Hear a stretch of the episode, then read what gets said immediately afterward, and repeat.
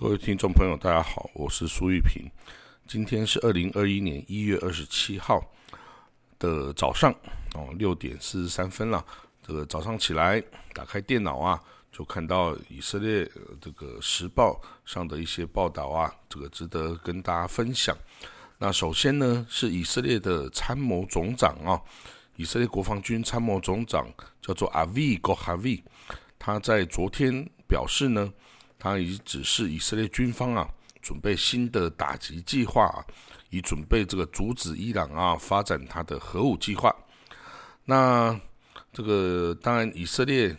他从二零一五年呐，这个当时候呃，包括美国在内的这个六强啊，与伊朗达成的这个核子协议啊。那当然，这核子协议是以限制伊朗的。核武能力、核武发展能力啊，来换取这个世界各国解除对伊朗的经济制裁哦。那虽然在二零一五年达成这个协议呢，但是美国的川普总统在二零一八年已经单方面的退出了这个核武协议。那以色列呢，则是自始至终啊都不支持这个核武协议。他认为呢。不管这核武协议怎么样的限制伊朗的核武能力，伊朗都会私下的继续发展它的核武计划哈。所以你不把这个经济制裁执行下去是没有效果的哦。不过呢，这个当然美国新任的这个这个拜拜登总统啊，已经在竞选期间就表示呢，这个如果当选啊，将会。是让美国回到这二零一五年的伊朗的核武协议之下。那当然，这个伊朗啊也十分的期待这个拜登啊回到这个核武这个协议，然后可以取消对伊朗的经济制裁，因为伊朗的经济状况在这个这个新冠疫新冠肺炎的疫情之下是非常的严重的。那这个。戈哈维啊，这个参谋总长戈哈维，他表示哈，这个将这个对这个他完全的谴责这个美国打算回到伊朗核武协议这个行为，他认为这个是没有用的哈，这个伊朗啊是不值得相信的一个伙伴哦，所以你去这个认为他可以就限制自己的能力，这个是没有道理的哦。那以色列在历史上哈，曾经两次对敌国的核武计划进行了直接的军事打击哈，分别是一九八一年的伊拉克，还有二零零七年的叙利亚。以色列空军呢，都以优势的这个空中这个战力哦，去直接将这个伊拉克跟叙利亚的核武设施哦、反应炉等直接的炸毁哦。那不断是有效的延缓啊，甚至就从此这个国家就再也没办法去发展它的核武计划了哈。好了，除了这个新闻之外呢，有一个这个重量级的新闻啊，是美国驻这个美国代理驻联合国的大使啊，叫 Charles Mills，他在昨天礼拜二对联合国安理会表示啊，这个。以巴和平的进程，哈，以这个美国方面计划重新开放这个两个机构，第一个机构是巴勒斯坦人住在华府，美国华府的这个外交机构；第二个呢是美国住在耶路撒冷的总领事馆。那这个总领事馆是负责对巴勒斯坦自治政府交涉。的外交机构，那为什么会有这个状况呢？是，也就是二零一八年的时候啊，美国前总统前总统川普啊，他这个在承认耶路撒冷是美国啊吧是以色列的首都啊，并且把美国驻以色列大使馆从 Tel Aviv 搬到 Jerusalem 啊之后啊，他同时也这个关闭了这个巴勒斯坦。在华盛顿的外交机构，那在二零一九年呢，川普啊也把原先美国这个设置在耶路撒冷啊负责这个与巴勒斯坦自治政府交涉业务的美国总领事馆啊，也并入了这个美国大使馆里面，也就是他这个美国驻以色列大使馆将同时负责以色列跟巴勒斯坦的业务。不过，当然这个举措啊是受到巴勒斯坦人的严词反对的哦，因为这种种做的一切啊，都是没有跟巴勒斯坦人进行任何这个协商的哦，而是强迫巴勒斯坦人接受与否。你不接受呢，美国就把每年也给予巴勒斯坦的几百万哦美金的援助啊，全部断绝哦，也切断了，也关闭了他的这个在美国的外交机构啊。那任何与这个中东的和平方案哦，都是紧跟这个以色列政府达成协议之后。就要强迫巴勒斯坦人接受啊！那当然，巴勒斯坦人基于自尊呐，跟这个这个和谈的原则啊，这个都是没有接受这种单方面 unilateral 的这个措施的哦。所以呢，从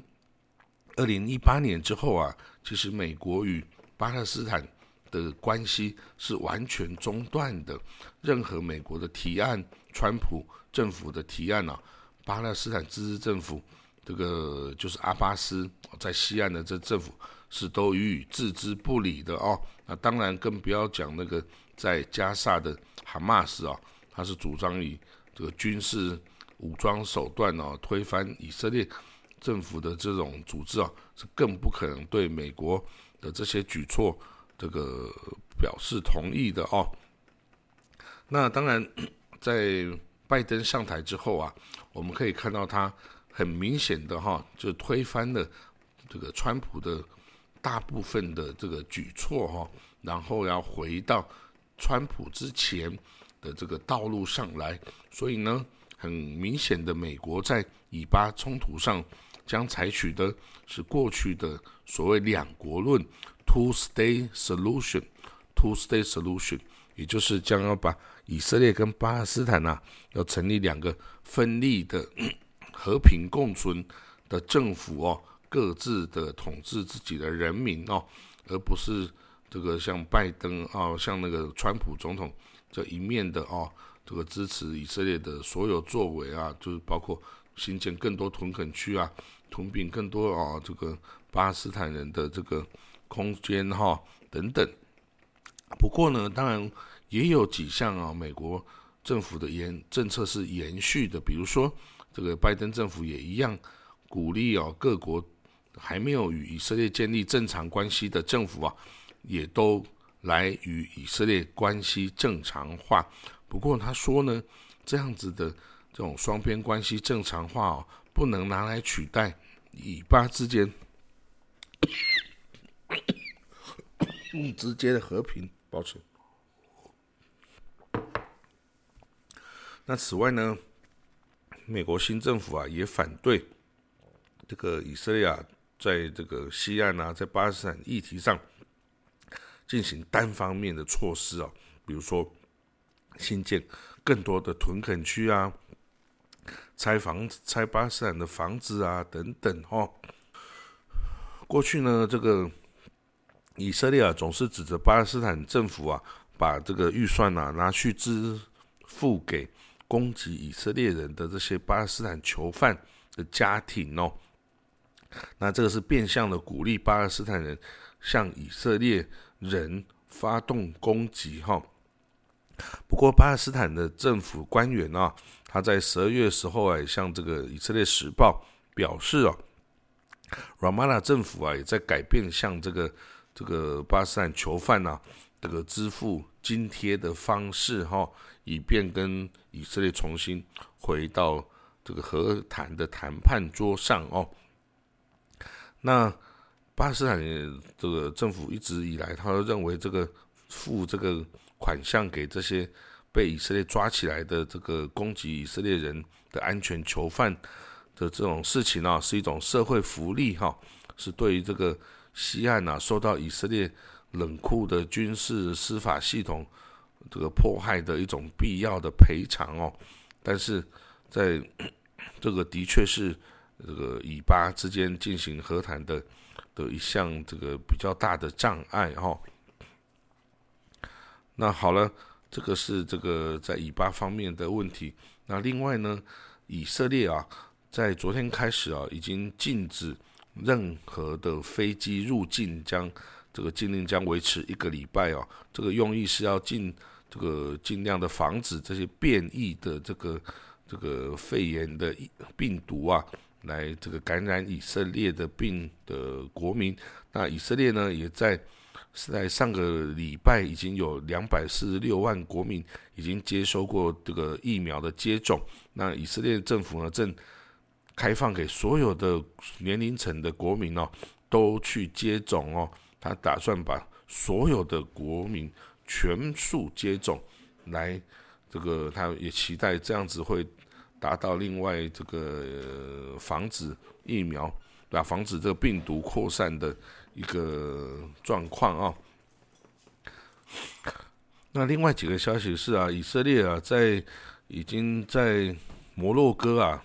开启了它关闭了二十年的一个外交联络处啊。那此外呢，以色列驻阿拉伯联合大公国的这个新任的大使啊，也已经这个抵达了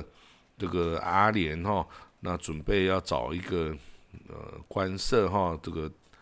地方哦，然后就就要来开启这个他的以色列大使馆哦，那这都是一些这个区域方面呢正面的进展哦。那但是呢，在以色列，呃，因为以色列即将处于这个国会大选的正在国会大选的阶段哦，那当然这个就会有一些政治上的这个纠纷出现哦。我们可以看到呢，以色列的检察总长哦。也这个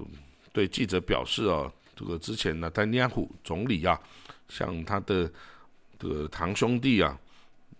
一个大亨啊，这个取得了三十万美元价值的这个礼物啊，是这个非法的哦，这个必须要这个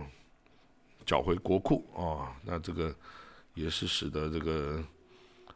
纳坦尼亚胡啊，总理纳坦尼亚胡啊，十分的。的尴尬，嗯，那另外呢，还有一些这个，比如说巴勒斯坦人要企图这个刺杀士兵啊等等的的措施哈，等等等的发展。那以色列的中中东的新闻就是这样，每天都有你数不尽的新闻发生哦。那我们会择重要的来为大家解释。那今天就说到这里了，谢谢各位喽。